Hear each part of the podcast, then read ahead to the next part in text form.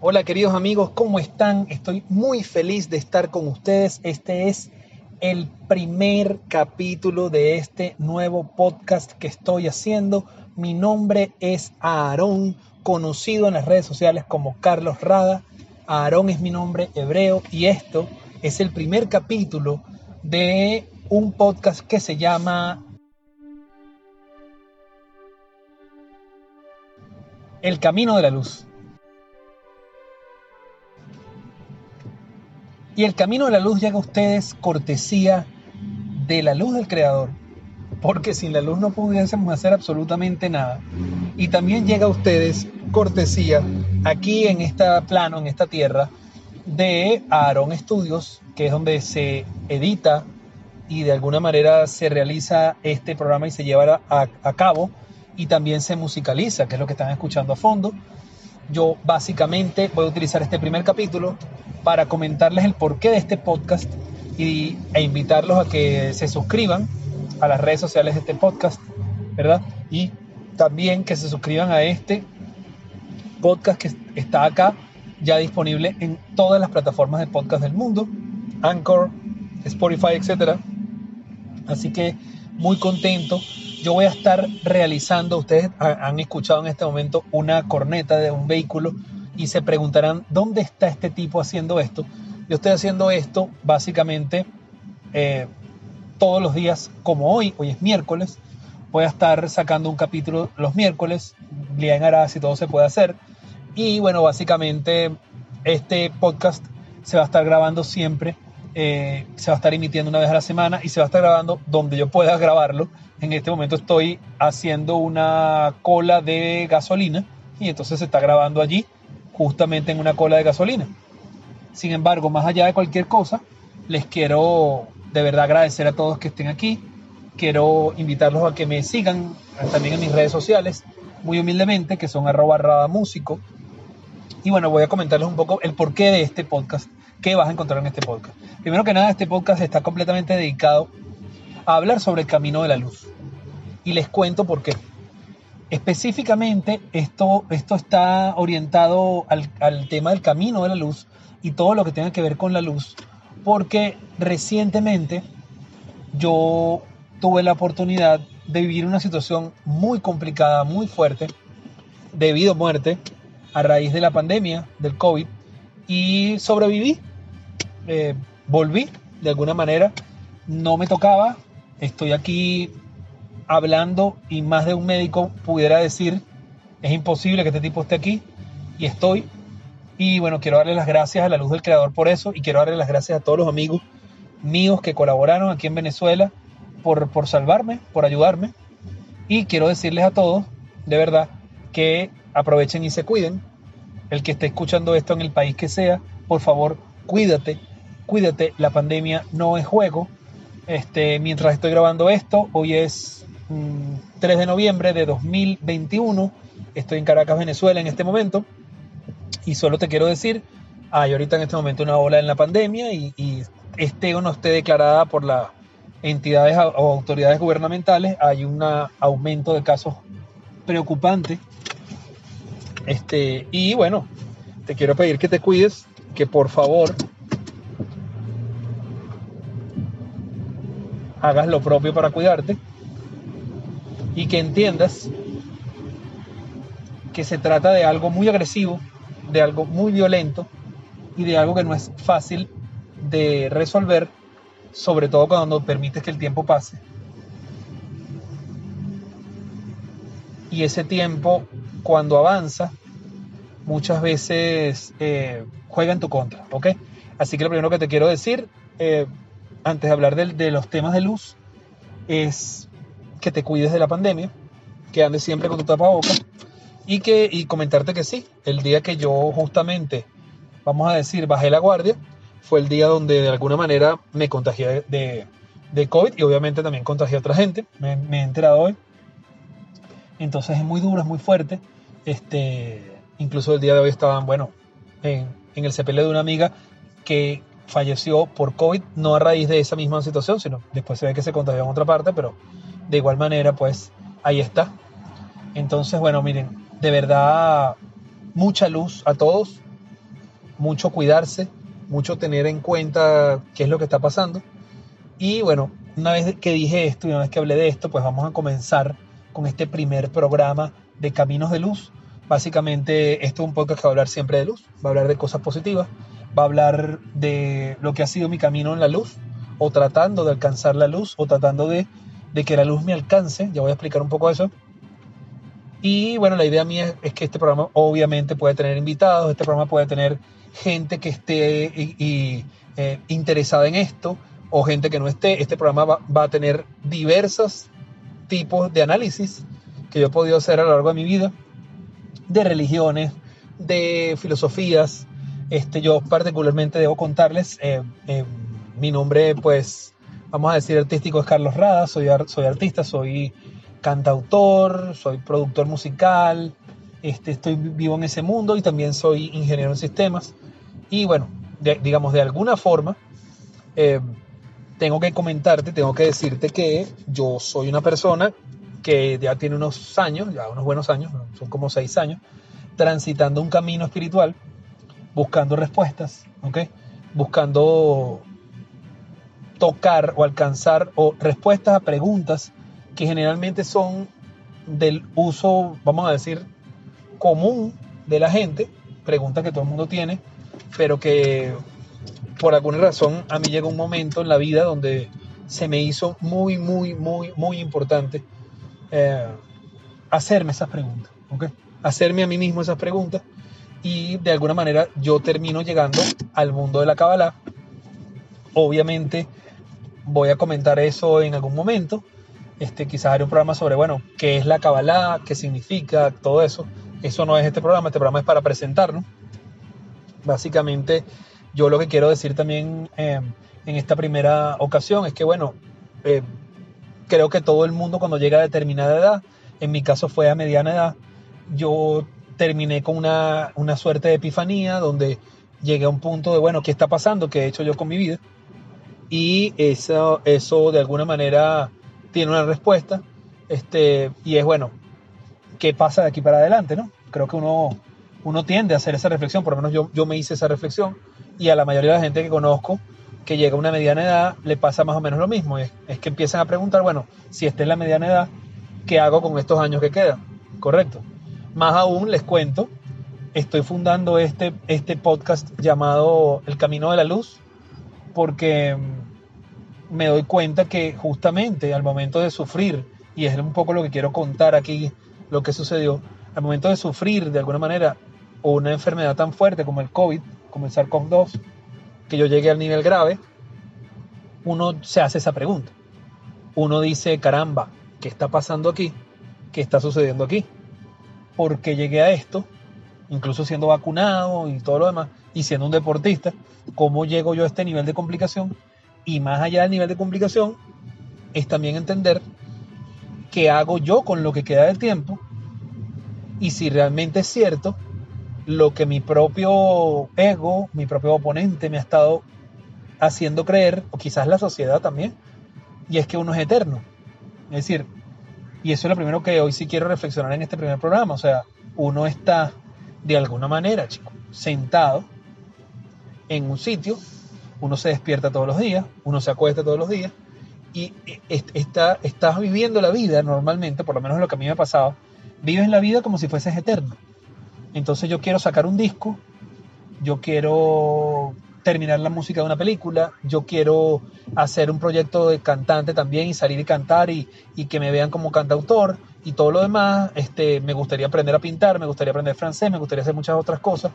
Este, y el día a día, el cotidiano, el tema económico, el tema de, todos esos temas que nos agobian a los, a los seres humanos, este, sobre todo en ciudades y en lugares donde estamos a mil por hora de velocidad, todo eso se termina convirtiendo entonces en una situación terrible y muy fuerte.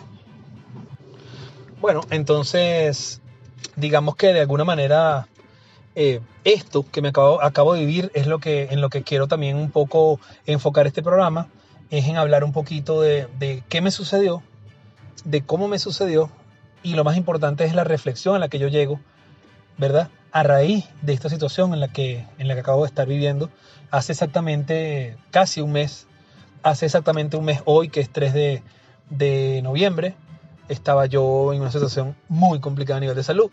Entonces, bueno, quiero comentar esto. Primero, em, soy una persona que ya, bueno, tiene 40 años, que ya está en esa mediana edad, y, y yo hago deportes, yo tengo, hago siempre deportes. Eh, eh, algunas personas que me conocen o siguen mis redes sociales, aprovechen y síganme, les pido, arroba ramúsico. Este, esas personas ven pues que yo me la paso en, las montañas. Este, hay una montaña por donde yo vivo que es en el Atillo por allá, que se llama el Volcán, el Cerro Volcán. Este, y yo, bueno, yo me la paso corriendo en el Cerro Volcán todos los días, etcétera. Entonces es un poco difícil pensar que me podía llegar a pasar algo, sobre todo cuando yo estoy vacunado y estoy vacunado completo. O sea, tengo todas las dosis de vacuna de la vacuna china, ¿no? Entonces, ¿qué sucedió? ¿Qué pasó básicamente que hace que nazca este programa y qué es lo que hace que yo empiece a entender que todo lo que he aprendido de espiritualidad cobro sentido en una noche y que tiene sentido hacer las cosas gracias a que hay una nueva oportunidad. Bueno, entonces estoy hablando aquí mientras manejo, pero es parte de, de, de este nuevo podcast, El Camino de la Luz, y obviamente, eh, definitivamente, este capítulo ya entendí que se va a llamar Una nueva oportunidad, que es el capítulo 1. Eh, bueno, vamos a ir conversando, ¿no? Yo primero que nada es eso, soy deportista, ya lo dije. De alguna manera eh, tuve oportunidad de repente sin saberlo, sin pensarlo, sin, sin decir nada, bueno, de, contagiarme. ¿Qué sucede? Que yo soy una persona que, como les dije al principio, soy un artista escénico. Entonces, ¿qué sucede? Yo tengo ya un buen tiempo que me gustó, me enamoré de la actuación, empecé a estudiar actuación, ya tengo unos buenos tres años en eso, creo que hasta más, estudiando actuación, y bueno, resulta que parte de esos estudios hay talleres, hay, hay eh, montajes teatrales que se hacen, etcétera. Y bueno, obviamente también montajes ya más grandes, rodajes que llamamos, cinematográficos.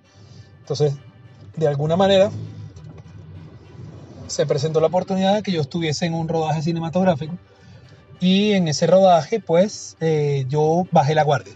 Y la, y la culpa es mía, porque yo realmente en ese rodaje fueron horas y horas y horas allí, digamos, eh, trabajando en eso allí, pues, pues, y tuve ocho o nueve horas sin tapabocas, porque ellos como tú vas a ir a cámara, ellos te maquillan, y por supuesto para no dañar el maquillaje, pues tú te quitas el tapabocas, y claro, estuve ocho o nueve horas sin tapabocas, en, una, en, unas, eh, en un sitio donde ahí, pónganse ustedes, 60 personas, técnicos, encima tuyo, haciendo cosas para arriba y para abajo y tal, es muy probable que se me haya contagiado allí. Además de que debo decir que apenas a los cinco días, cinco, cinco días de ese, de esa última pauta que tuve de rodaje, porque fue la última, este, me empezó la fiebre. ¿Qué pasó conmigo? Pues empezó la fiebre, me empieza una fiebre al día siguiente, el día 27 me empieza una fiebre, fiebre, fiebre, fiebre, fiebre.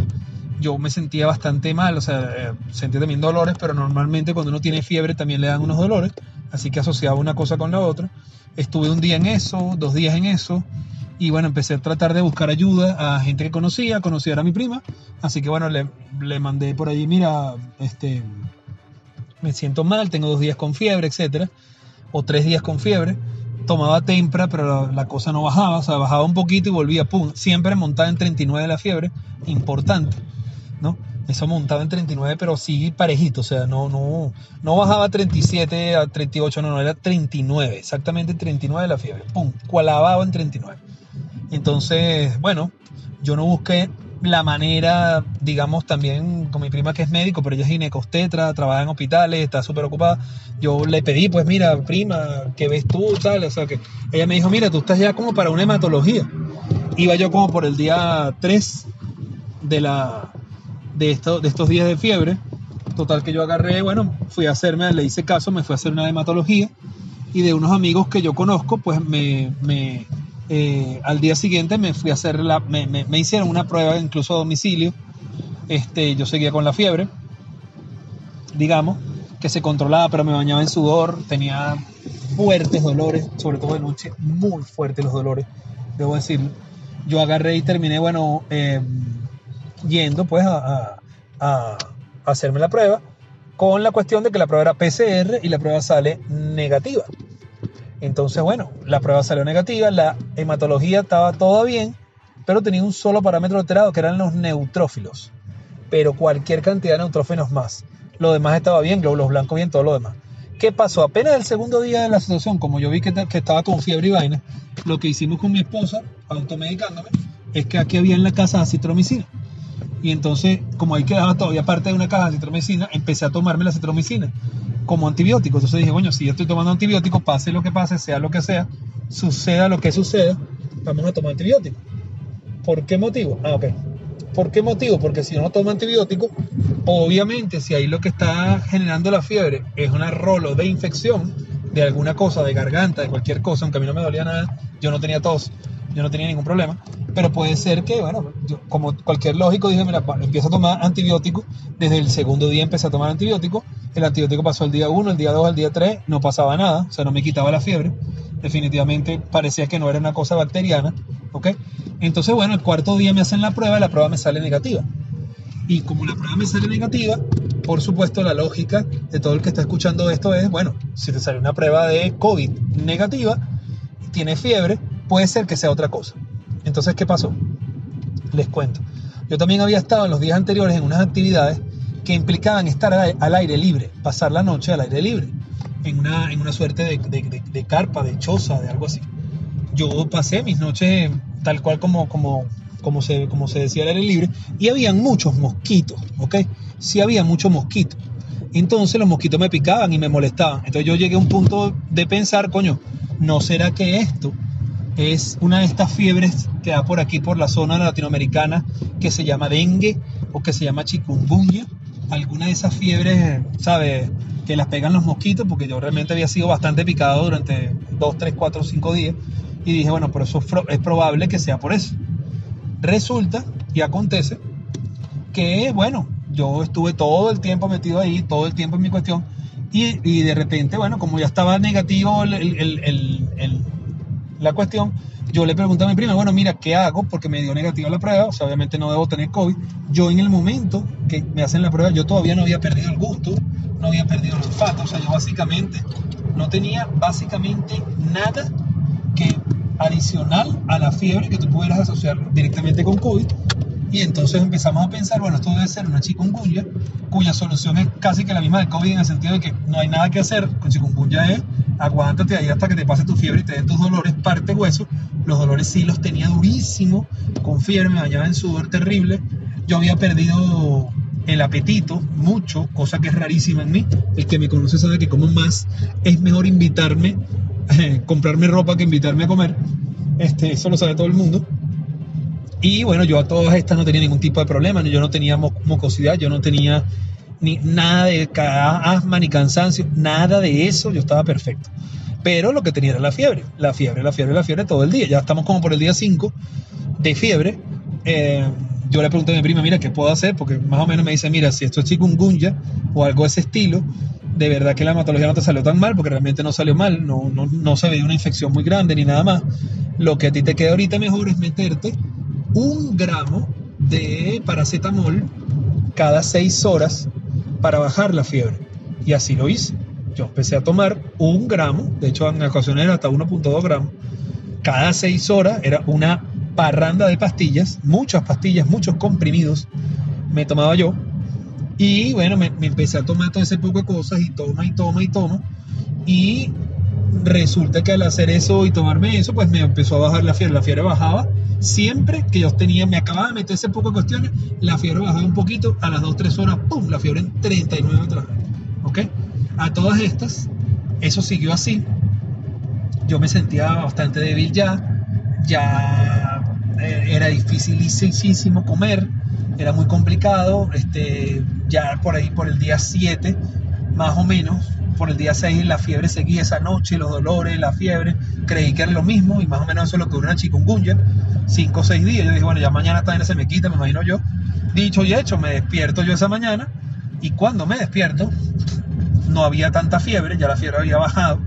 Dije, bueno, por lo menos no hay fiebre. Este, qué bueno. ¿verdad? Yo seguía tomándome el antibiótico que mi prima simplemente me lo reforzó y me dijo, en vez de tomártelo cada 12, tómatelo cada 8 y síguetelo tomando. Yo el lo tuve, lo usé por 8 días, me acuerdo ahorita. Y lo cierto es que, bueno, en ese día 7 yo empiezo a sentirme un poco mal, ya, ya era como 7, 8, ya el día 8 más o menos, desde que empecé yo con la fiebre, yo, yo estaba ahí, me sentí un poco mal, o sea, en el sentido de que me paraba, ah, ya no tenía fiebre, pero empecé a sentir como que no, que no tenía mucho fuelle, no había como que mucha capacidad respiratoria, cuando yo siempre tenía una capacidad respiratoria colosal, porque soy un tipo que sube al, volcán todos los días y hago ejercicio. Entonces, eh, me sentí así, llamé a mi prima, le dije, mira, tengo esta situación, ahora yo siento que, que, coño, no puedo respirar bien. Entonces me dijo, si no puedes respirar bien, tienes que tomarte el oxígeno con un oxímetro. Yo le dije, verá, no tengo un oxímetro, no vi un oxímetro cerca de mi casa, no lo tenía. Entonces, bueno, ¿qué hacemos? Ya yo tengo el COVID negativo, pero ahorita no puedo respirar bien, coño, mejor vamos a buscar ayuda de alguna manera. Entonces me dijo, mire, lo que tienes que hacerte es una rayos X de tórax para empezar a ver qué puede ser lo que tú tengas ahí en los pulmones. Y en efecto, me voy a un ambulatorio que queda en el pueblo de Latillo, que hace muy buenas imágenes y cosas. Ahí costaba 20 dólares la radiografía, yo fui y me hice la, la, radiografía. Y claro, yo sí me di cuenta cuando el tipo me dice sube los brazos y tal, lo que me estaba costando a mí caminar, lo que me estaba costando hasta subir los brazos. ¿Ok? Y sentía que respiraba bastante poco, soy sincero. En el momento que a mí me toman la rayos X, que me la toman de frente y me la toman de lado, me toman esos rayos X, a mí se me ocurre así, yo sé que eso después lo va para un rayo, un doctor, que entonces, ajá, eso tarda mucho tiempo a que te hagan el, informe, pero yo sí agarré y, le, y me acerqué a ese doctor y le digo, a ese radiólogo, el técnico, y como yo sé que ellos saben bastante sus cosas, este, yo soy hijo de un médico, por cierto, agarré y le dije, mira, este, coño, hermano, tú me puedes más o menos contar, chico, este, ¿qué tal? ¿Cómo, cómo, cómo, cómo ves eso ahí, por lo menos? Y entonces él me dice, ¿tú crees que eso sea COVID? Le digo yo, y yo volteo y le veo la cara al tipo. Y cuando yo le veo la cara al tipo de, de, preocupación y de, y de espanto, yo me doy cuenta del nivel de gravedad que yo tenía. Y ese señor, se lo va a agradecer el resto de su vida, me dice, tú estás muy mal, muy mal. Si quieres andar a hacerte la prueba hoy, pero tú estás extremadamente mal, tú necesitas ayuda, tú tienes que, que, irte a hacer otros exámenes y, busca ayuda médica ya, porque tú tienes COVID. Esto que está aquí es COVID y mira cómo está. Tienes casi todo un pulmón tapado, te queda un pedacito del otro y tal. Algo así me dijo. Más o menos para que yo entendiera, yo me quedé un poco ahí, me acuerdo que abrí la puerta, estaba mi esposa afuera, entonces mira, ¿qué, qué te, qué, ajá, que más o menos, yo le digo, mira, este tipo dice que yo tengo COVID, que estoy grave, muy grave. Y entonces, mira, nos quedamos así. Yo me acuerdo que el día después de haberme hecho la prueba, un día antes de esto de los rayos X, yo pierdo el gusto del olfato. ¿Cómo me doy cuenta yo que perdí el gusto del olfato? Porque estaba haciendo yo un cazabe que yo caliento todas las mañanas y el cazabe se empezó a quemar, empezó a salir humo y yo no lo olí. Y entonces dije, acabo de perder el gusto del olfato. Eso fue el día antes de la rayos X. Imagínense ustedes en el momento ya que yo me vengo a perder el olfato, fue en el día 7, 8, ya por allá adelante. Por supuesto, esto genera toda una alarma en todos lados. Eh, una situación complicada. Yo sacando aquí la cuenta bien ahorita que estoy hablando, realmente a mí me dieron, me prestaron ayuda, fue el día 9, o sea que realmente creo que tengo un día más cuando yo fui a hacerme la rayos X de haber sido el mismo día 9, porque yo fui más o menos en horas de la mañana por ahí este, a hacerme eso. Y cuando yo fui y, y, bueno, veo la situación, yo me doy cuenta, coño, estoy mal entonces nos metemos en el mismo ambulatorio de Latillo a pedir ayuda. Mira, tengo aquí, parece que tengo COVID, me dicen que estoy muy grave, no sé qué hacer. Entonces esta gente me dice, mira, aquí nosotros no atendemos COVID, el COVID lo tienes que, atender aquí en el Latillo, es en el CDI de Latillo, que queda en el Calvario, en el pueblo del Calvario arriba. Entonces anda para el CDI de Latillo. Y yo fui para el CDI de Latillo, tal cual como me dijeron ellos, me aparecí para el CDI de Latillo, llegué a la vaina, Llegué allá, me acuerdo, cuando llego, el carro había que pararlo aquí y yo le digo, y veo que la broma estaba cerrada, pero la puerta era centrada por un lateral. Y era lejísimo. Ya a esas alturas, para mí caminar era muy difícil, ¿no? Y tengo que contar algo. que voy a hacer el inciso que olvidé. Y es que justamente cuando yo fui a hacerme la prueba tardé mucho en bajar porque la electricidad se fue donde yo vivo y me quedé sin electricidad y yo tuve que bajar 13 pisos sin electricidad y cuando yo empecé a bajar y eso que estaba bajando empecé a sentirme muy mal, pero muy mal, literalmente extremadamente mal y empecé a entender lo grave que estaba yo a nivel pulmonar cuando ni siquiera podía bajar una escalera, ¿no? Un tipo que hacía ejercicio una semana antes, una cosa absurda.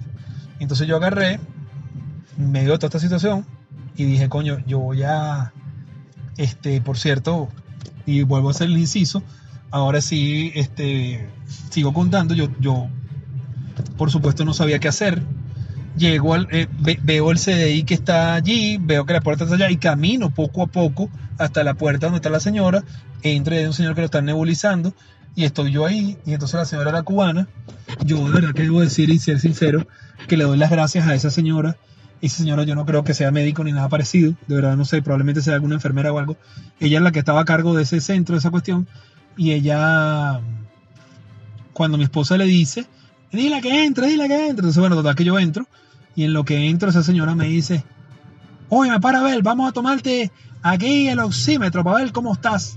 Y en eso yo meto el dedo en el aparato del oxímetro, bueno, y el aparato dice 84, famoso 84. Lo volvíamos a medir en otro dedo, decía 81, lo volvíamos a medir en otro dedo, decía 86, volvía 84, entonces coño, tenemos 84 en promedio, ¿no? Ahí sí fue donde yo dije, bueno, aquí la vaina se puso complicada, porque si tengo 84 de saturación de oxígeno, más lo que me acaban de decir, le mostramos a la señora la radio X que tenemos aquí en el teléfono que le hemos tomado una foto, cuando ya ve esa vaina, dice, mira, tú estás muy mal, tú estás para ingreso, te voy a mandar aquí una orden para que te vean allá en el domingo Luciano, que es que nos toca, vaya, para que te ingresen inmediatamente, porque tú estás muy mal, esto no puede ser. Entonces en eso agarra un, estetoscopio y me lo pone aquí en los broncos y me dice, respira Babel, que coño respira yo nada más. También es bronconeumonía, vaya. Porque entonces le decimos, pero es que nos dio negativa la prueba. Bueno, te pudo haber dado negativa la prueba, pero puede ser que tenga entonces neumonía si está negativo. Y este, total que, bueno, vamos para el Domingo Luciani. Entonces, bueno, que no conoce, Domingo Luciano es un hospital muy grande en Caracas, que está hacia el este de la ciudad, hacia el llanito por allá. Este, yo en el momento que iba viendo eso y ahora que voy hablando del tema de la luz, yo sí dije, caramba, si yo me llego a meter en el hospital Domingo Luciani, yo no sé si voy a sobrevivir porque me di cuenta de la situación que ya yo estaba en un momento que necesitaba atención básicamente inmediata, ¿ok? Para ponerme algo inmediatamente que me empezara a ayudar, a ver si había chance todavía. Entonces yo le escribo a un grupo de mis amigos del centro Kabbalah que tengo allí y les digo, mira, yo me compliqué, estoy complicado, esta situación ya no es lo que se creía de chikungunya, ni de no sé qué, ni de tal, lo mío se complicó, ¿ok? Entonces, bueno, recibo la llamada de uno de mis amigos que me dice, ¿qué pasa? Y le cuento, mira, 84, tal, no sé qué. Entonces él dice, coño, pero tengo que mandarte a hacer una prueba de PCR. Yo le digo, pero es que esa prueba salió negativa, pero ¿qué, tanto, qué tanta prueba? Yo en medio de la situación que estaba medio atontado, como estaba respirando, no sé qué, yo agarré las fotos de los rayos X y se las mandé a él. Y él obviamente se las mandó al doctor amigo de él, que, que ¿no? Le mandó esas, esas esas fotografías de los rayos X y inmediatamente entonces me llama de vuelta y me dice, mira, ya no hace falta hacerte prueba, ya el doctor está casi seguro de que tienes tú, lo que hay que hacer es una tomografía. Entonces tienes que irte al CDI de las Mercedes. Y me dice, que está donde está hermanos por Pollos Riviera, en Caracas, no sé qué, por ahí, ta, ta, ta. Tú estás en carro, sí, anda para allá, no sé qué. Total, que bueno, yo agarro el modo para allá. Mi esposo va manejando, nos perdimos varias veces. El amigo mío lo llamaba, él estaba histérico, es por aquí, es por allá. No, y se entiende porque, coño, y yo, ajá, ahora sí, ok, es aquí, ajá, ya entendí dónde es. Y cuando llegó al sitio, me estaban esperando, ya el, amigo mío, porque existen ángeles en este mundo, había cancelado lo que valía la, la cuestión. Entonces, bueno, de alguna manera yo pude entrar básicamente sin pagar. Me acuesto en la camilla esa que me estaban esperando ahí, me meten en el aparato ese que, que, da vuelta, la vaina que suena horrible, en blanca, y me hacen las pruebas. Y bueno, básicamente como a los 20 minutos me monto de nuevo en el carro con mi esposa.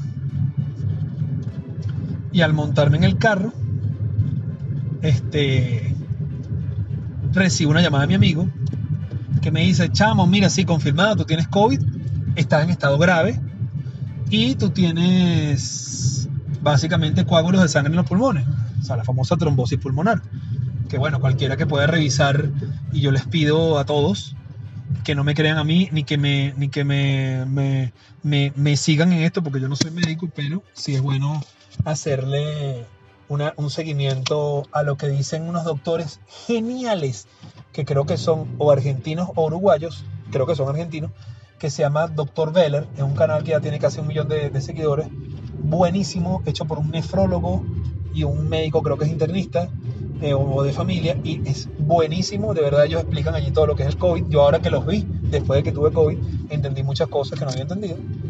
Entonces, bueno, les recomiendo a todos que vayan a visitar al Dr. Veller y escuchen al Dr. Veller. Él explica todo cómo es, ¿ok? No, yo no soy médico, pero sí puedo decir, cuando me dijeron eso entendí, caramba, si ya yo llego a tener coágulos de sangre en los pulmones y, esta, y este líquido, porque sentía como que había como líquido en los pulmones, que siento son coágulos, yo estoy jodido, ¿ok? Entendí eso. Inmediatamente, lo primero que pensé cuando eso me pasó, que me dijo, si tienes coágulos de sangre en los pulmones, hay que atenderte rápidamente. Y también ellos cuadraron y me dijo, mira, yo, yo voy a mandar gente para tu casa, o sea, unos médicos a tu casa que te van a poner el protocolo, tratamiento, el protocolo de COVID que tienen ellos ya, que le ponen a todo el mundo. Entonces yo dije, verga, ya hará, qué bueno, que va a pasar eso. Este, sin embargo, yo no estaba con el shock en el momento de pensar que si me iba a morir o no, de verdad yo no estaba con eso.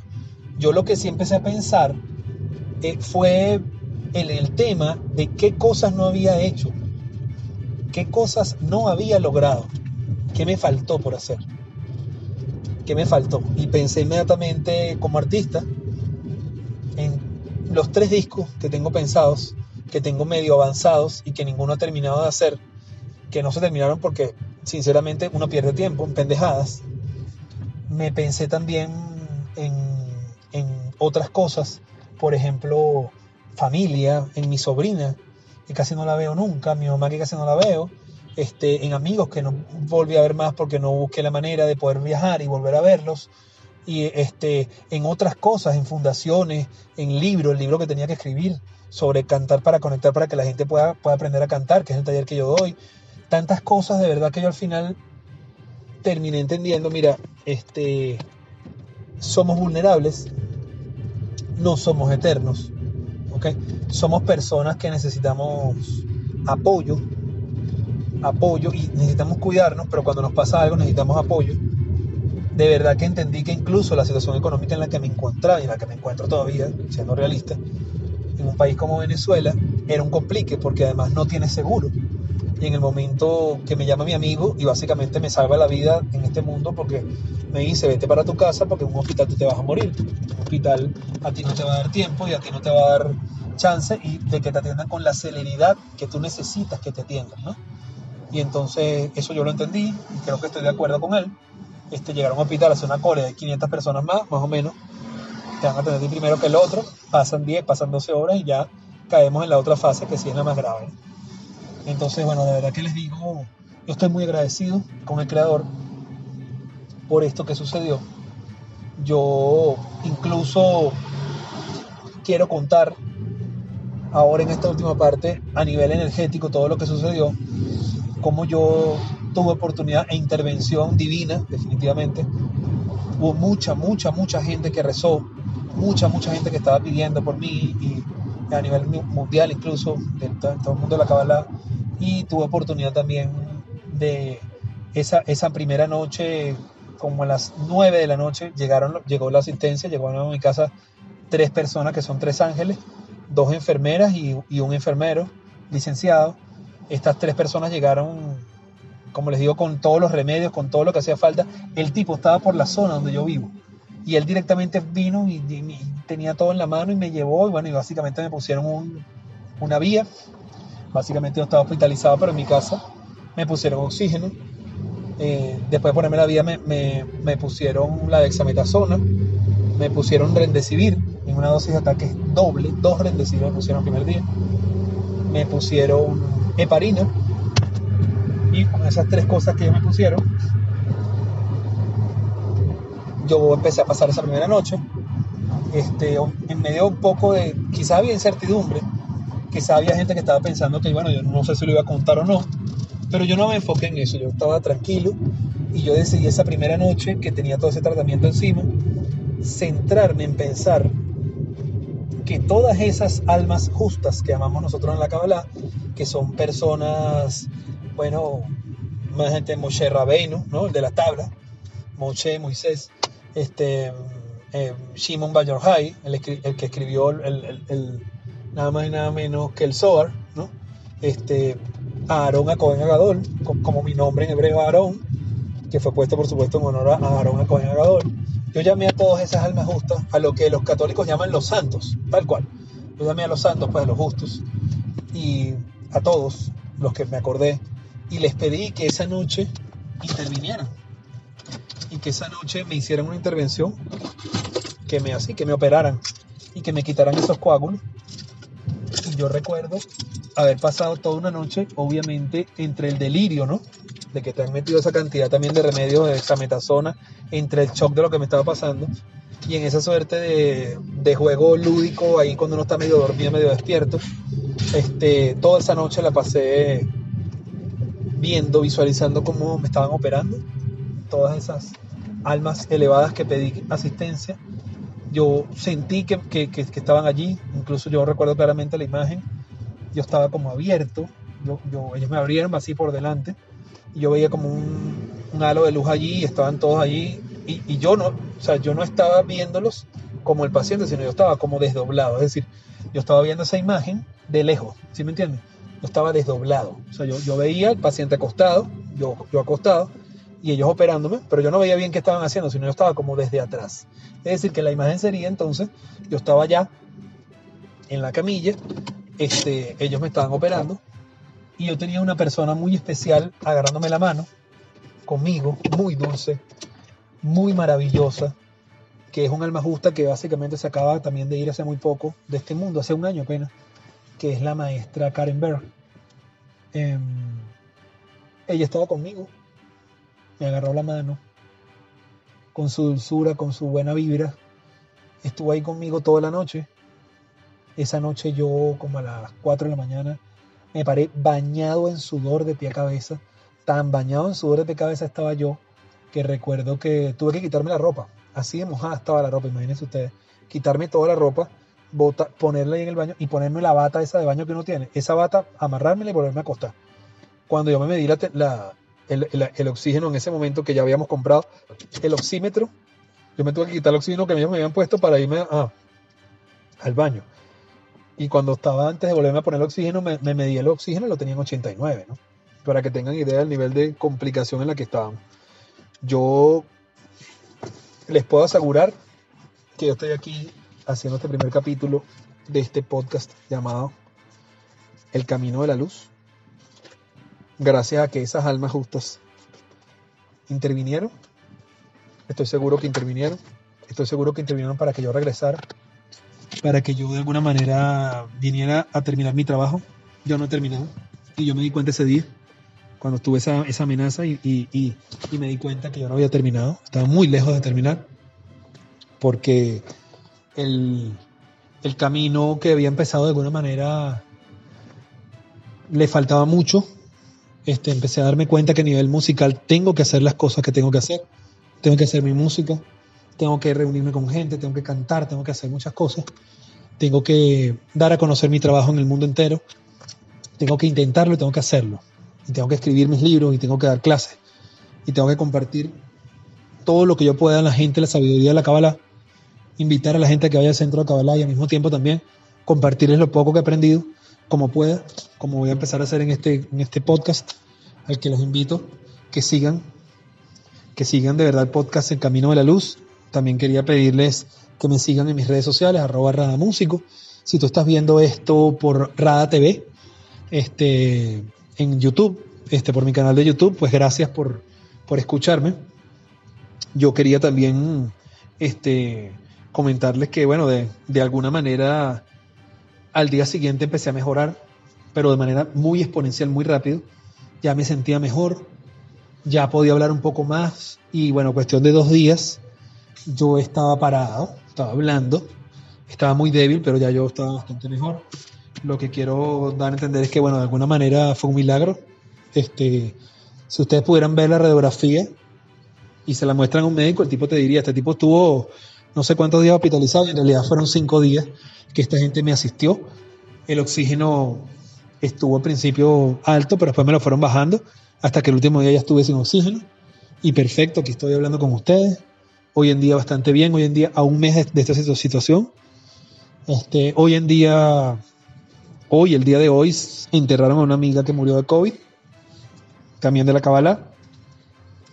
Este, y estoy entrando en una situación donde entiendo que esto que te estoy hablando a ti, si te resuena, si te sirve, si te busca, si tú me necesitas, si tú sientes que quieres hablar conmigo por algo, este, yo con mucho gusto puedo hablar contigo. De alguna manera les cuento que, y ya hablaré de eso en otro capítulo, el tema de, de ser psíquico, que es esto de la clarividencia, es algo que me ha acompañado desde siempre y que bueno, ahora pues lo pongo al servicio de la gente, lo pongo al servicio de la humanidad. Yo no, yo, yo tengo quizás, a veces me llegan como mensajes para la gente. Este, no los controlo del todo y a veces no es tan sencillo, pero si tú estás escuchando esto y tú sientes que necesitas ayuda, si tú quieres saber qué es eso de la cábala, si tú sientes que de alguna manera esta voz que te está hablando, esta persona que te está diciendo que acaba de verse muy cerca, muy, muy, muy extremadamente cerca de una situación de vida o muerte y bueno, y sobrevivió, está aquí hablando contigo, este, contáctame, contáctame. Me puedes contactar por el directo, me puedes dejar un mensaje en mis redes sociales, me puedes contactar también al un correo electrónico que es y podemos conversar e incluso si quieres hacerlo aquí en el programa a través de una entrevista también lo podemos hacer, ¿ok? Y bueno, te quiero dar las gracias por haber escuchado este programa que se llama El Camino de la Luz en su primer capítulo que se llama a su vez Una Segunda Oportunidad.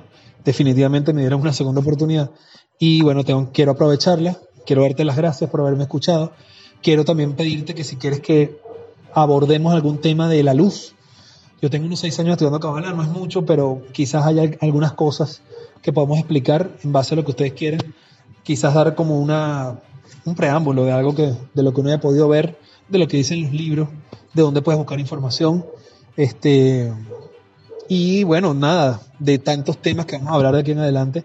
Así que los quiero mucho. Gracias a todos por estar aquí. Y bueno, esto fue El Camino de la Luz por Aarón, conocido como Carlos Rada. Dios lo bendiga. Mucha luz.